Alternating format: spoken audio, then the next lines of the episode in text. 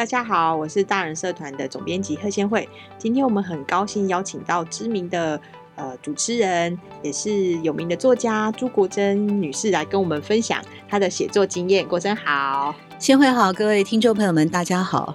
哇，我觉得听到你的声音，瞬间觉得清醒了吗？对啊，瞬间觉得自己很不适合当主持人。不会不会，现在每个人都在讲究 freestyle 哦。好，那我们今天想要跟国珍姐聊聊这个呃。写作，嗯，对，我知道，就是您这几年来做很多写作，然后想问问看，说您觉得就是现在这个年纪的写作跟年轻时候的写作有什么不一样？对，年轻的时候确实是很久远以前的事情了，大概三十多年前吧，初出茅庐的时候，那时候写作呢，就天不怕地不怕，嗯，什么都敢写，也不怕禁忌。也不怕呃任何的题材的限制，更不怕那个所谓的当时的社会氛围。他知道我在第一篇得到清大月刊文学奖小说第一名的作品的时候是九二年，嗯，九二年的时候好像解严才刚刚解严没几年哦，所以呢整个社会氛围还是一个比较保守的年代。但因为年轻嘛，你就很敢写。那事隔许多年。到现在这个年纪啊，已经半百有三了哦。嗯，再来写呢，其实很奇妙的。照理说，人年纪越大，应该是敢写的东西越来越多。可是我反而觉得，我到了现在哦，有的时候在文字之间，好像那个社会责任的某种包袱也。也会越来越深，有一点就会比较在乎，说我写出来的这些以前可能觉得什么都不怕的直言直抒己怀的内容，嗯，是否能够发人深省？是否对我的儿子，特别是我有一个十八岁的正在念大学帅哥的。一年级的 啊，帅，可是很酷，又有他的想法，嗯、就是我我写出来的东西，对这个年轻一代，所谓国家未来的主人翁，会有没有一些什么影响？尤其是我儿子更不看我的作品的啊，嗯，其实我想那么多也没用嘛，反正他也不看我的作品，对不对？那就感觉那个社会责任多了一点。嗯、那至于说写作的技法啦，或者是考虑的面向啦，那当然是更多元、更成熟了，嗯，更能够判断说哪些话、哪些事在散文当中是可以写或不可以写的。可是以前不管可以写或不可以写，我年轻的时候用小说的形式是全部都把它写出来的。哦，嗯、那我很好奇，您会有自己写日记，或者是？自己自己书写给自己，就是书写抒发情怀的这种习惯吗？还是都是写给别人看？年轻的时候都有啊，因为年轻小时候没有对话的对象。嗯、我其实从小学一直到大学毕业，我都有写日记的习惯。哦，当然是日记啊，刚开始，后来变周记嘛，后来变月记啊，接下来变年记了。因为你到。长大以后越来越忙。我记得那个呃，历史上有一个征西将军啊，叫左宗棠。当然，他现在比较有名的是左宗棠鸡啊，嗯、就湖南料理里面。那左宗棠又被称作儒将。他有一句话呢，也是我高中的时候在中华文化基本教材里面读到，很感动。他说：“人生读书得力只有数年，十六岁以前志士未开，二十五六以后人事渐杂，此数年中放过，则无成矣。”意思就是说，一个人记忆力最好啊，感触力最深啊，呃，读书最有效果的年纪就是十六到二十五六，那之后就人事渐杂了。所以也确实是这样，二十五六以后我几乎没有什么作品。我创作力最爆发的时候就是大学，也就是差不多十八九二十到二十三四，就正好应了他说的这个年代。那我之前呢，当然也写日记啊，每天啊狗屁倒灶的事情啊，都把它写在日记里面，跟自己对话。一直到呢，嗯、呃，好像我高中，我记得哦，高中的时候，你知道情窦初开的少女啊，但我一直都是念那个女校。我从国中以后到高中毕业都念女校，嗯、然后我高中又念的是天主教女子学校。所以就在一个天主教义啊，还有很多的自己的，也不知道东想西想想什么。有一天我就翻开我国中以前的日记，发现里面怎么都在爱慕男孩子。哦，就 很像那个《诗经》里面的“桃之夭夭，灼灼其华”呀，啊，或者是什么呃“窈窕淑女，君子好逑”，就反正都是在仰慕那种呃电视上的男明星啦、歌手啦，还有呃班上女同学在校庆的时候带来的。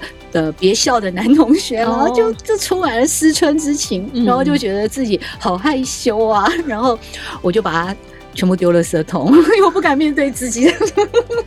哦，所以老师，那你。比如说，像每次就在大人社团的这些作品啊，那您都是怎么找灵感的？啊？我很好奇。哎，我的灵感哦，每天都有哎，嗯，很奇怪哎。我问到问这个问题，我真的不知道该怎么适当的回答。有时候又会觉得听众朋友或者是先会听，会不会觉得我这个人很摇摆或者很秋这样？可是我跟你讲，我什么大大小小的事情哦，只要经过我的眼睛啊，透过我的耳朵啊，它都会变成灵感，它都可以变成故事，它都有感触。我绝对相信一个人说一句话，他会这样的表达，他给你一个眼神，他给你一个笑容，他给你一个嗤之以鼻的哼的声音。都会有它背后的意义在，这些就是灵感啊。那往往这些灵感来到我的生命当中的时候，我也会有情绪的反应啊。比方有人对你嗤之以鼻的时候，你一定干嘛不高兴这样啊？嗯、或者也觉得很不爽，关我屁事这样子啊。还是呢有的人给你一个温暖的笑容的时候，你也会觉得就是哎，好开心哦。这个人为什么就很多的事情，我也要克服我的情绪之后呢，把这个素材、这个灵感拿来整理，就他给我什么启发。这个人此时此地为什么说这些事、说这些话、做这些事情，造成别人的高兴或不高兴，背后有什么原因？把它整理出来了以后，它就是一篇文章了。嗯嗯嗯。所以我觉得您刚刚讲很重要，就是说应该是眼睛看到、耳朵听到，所以其实是一种观察力，对不对？哎，对耶，嗯、我特别喜欢观察很多那个生命中的。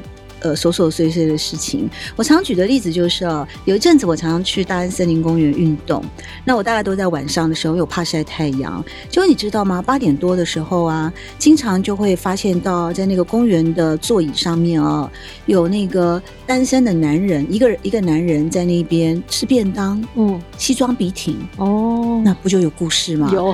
我也看过女人哦，嗯，中年女子跟我一样的，也是穿着套装啊，大概就是什么，我估计他应该就是上班族吧，啊，或者是银行职员，或者是拉保险之类的。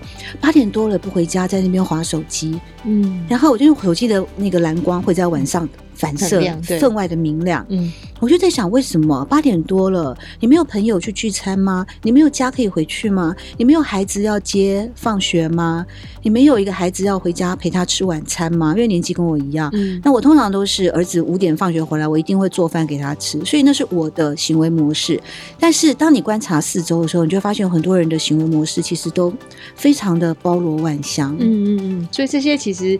不管它是悬疑也好，或者它是真的是呃观察也好，就是都可以作为写作的素材。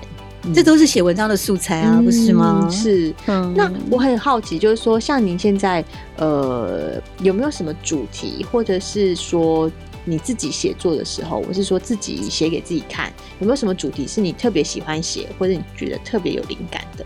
我儿子啊，我现在在脸书发表一系列的我家小壮丁啊，哦，就是在写我那个十八岁的儿子啊，嗯，因为我的儿子是我从他出生开始我就一直。呃，亲手把他带大，包括像好像也是大人社团哦，最近会发表的那一篇母亲的角色，我也是在反省。我其实怀孕的时候，我都没有心理准备做好一个妈妈，因为我看到的许多的莎士比亚的剧本啦，弗洛伊德的那个呃所效法的一个伊底帕斯的原型啊，希腊神话的原型啊，那些母亲的角色都好可怕。嗯，希腊神话里面的天后希拉是一个非常善妒的又记仇的，反正我。所有的我看过的中外文学里面，很多母亲的角色都是很奇怪。那中国文学更恐怖啦，孟母三迁那么伟大，谁当得了啊？当不了了嘛，那女神了。但是一步一步的这十八年来呢，啊，跟孩子互动的过程，很多他很天真的对话，其实他也不断的柔软我的心，也柔软了我对母亲这个角色的一种惧怕，嗯，还有自己的童年创伤。那现在我的孩子呢，到十八岁了，从零。好，这样一个细胞一直长到这样一百八十公分，然后他去住校，他离开我，我有分离焦虑啊，嗯、我也有很多内在的舍不舍啊，但我必须要告诉我自己，为了孩子好，你一定要让他单飞，所以这个刚好是最纠结、最缠绵要放手的这个时候呢，我才发现我我。这么这么爱我的孩子，那个爱远远超过我能够想象的，也远远超过我过去付出的。而未来我还是会不断的为了这份爱去继续的燃烧自己，继续的陪伴他。但是他不要我是一回事。可是我还是会，那我就刚好在这个时候的情感非常的强烈，于是我就把一则一则的小故事，一则一则的对话，然后一则一则的呃思考，就写成我家小壮丁。我已经写到了好像二十一了，二十一篇了。嗯嗯，所以等于说，这个有点像是陪伴你走过呃空巢期的。刚开始的这种自我疗愈的过程，对对对对对，没错。哦，所以透过这个写作，等于你又重温了一次整个十八年来的过程。对啊，嗯，真的很疗愈耶。是啊，而且这个十八年写写哭了吗？每一次都哭。我这次 写一个那个，就是说我想我想到小时候看的一个。剧集嘛，呃，一个中式剧场里面，他演一出戏，就是关毅，我们那个年代一个老演员，嗯、他演一个妈妈跟他的独子生活，然后他的剧名叫《明天就是星期天》，嗯，因为他的儿子答应星期天要带他去动物园玩，可是每个星期天都没空，就是后来终于有一个有空的星期天的时候，妈妈已经死掉了。哦，我写到这边的时候，我就对啊，就有些事情你真的来不及，不要说什么以后或者什么我将来会怎么样，都不要说。你就是现在能做多少，嗯，你能付出多少，你愿意给多少就做吧，嗯，敢说就说，所以我就很不要脸，我一天到晚就跟儿子讲妈妈爱啊，嗯，我写任何一个 note 给他的结语永远是妈妈爱啊，哦，然后他就回答说我知道了，然 后那你的小壮丁系列他有看过吗？我很希望他偷偷看，但是 基本上他好像不会看。我过去写那么多书，我朋友都笑我。我写了三天长篇小说，半个妈妈，半个女儿，还有离奇料理啊、呃、散文集。那基本上呢，这个我儿子呢都是书中的第一男主角，也是唯一男主角。然后有次我一个朋友就问他说：“哎。”你这个小伙子，你是你妈妈的呃三本书里面的第一男主角跟唯一男主角，你到底有没有看过你妈的书啊？他就摇摇头了。可是我的朋友跟我说，这年纪的男孩子有时候摇头等于点头，这样。其实他私底下看，他不一定要告诉你。就像他这次那个国庆日假日没有回来嘛，他说要留在学校要打新生杯排球，嗯，因为他从小到大每一个比赛，我永远在他旁边陪伴他，不管他摔倒打坏什么的，我永远都是在那边拍手鼓励他的，然后给他鼓励的人，笑着看他的，跟他说。没关系的人，那这次新生杯，我当然也想去啊。我说你不回来，让妈妈下去看你。他说不要，他不准我去看你。哦，真的是离巢长大了。对，然后我好沮丧，你知道，我真的是沮丧一个礼拜耶。我就是你从小到大每一次你摔倒了，你跌倒，你打输了，哪一次不是妈妈在旁边？你打坏了球，妈妈都要这样子微笑，永远都是这样，因为我要给你信心啊，我要鼓励你，摔倒再站起来啊，嗯、你不要怕，有妈妈陪着。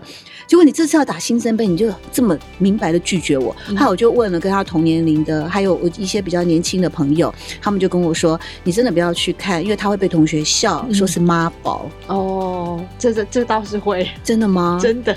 然后还有，我就国庆三天假期，我就每天在家魂不守舍，你知道吗？然后我只好到早上九点，我就说比赛加油。然后那小孩就回我打赢了，哎呦，九点就打完了，那你基本上可以回来的。哦，真的很有趣。那我想最后问一个问题，就是说，对于中年，就是跟您差不多年纪的这些。我那是中老年了吧？没有没有没有没有没有没有。那那对于我们的大人读者啦，就大家想写作的话，你有没有什么建议？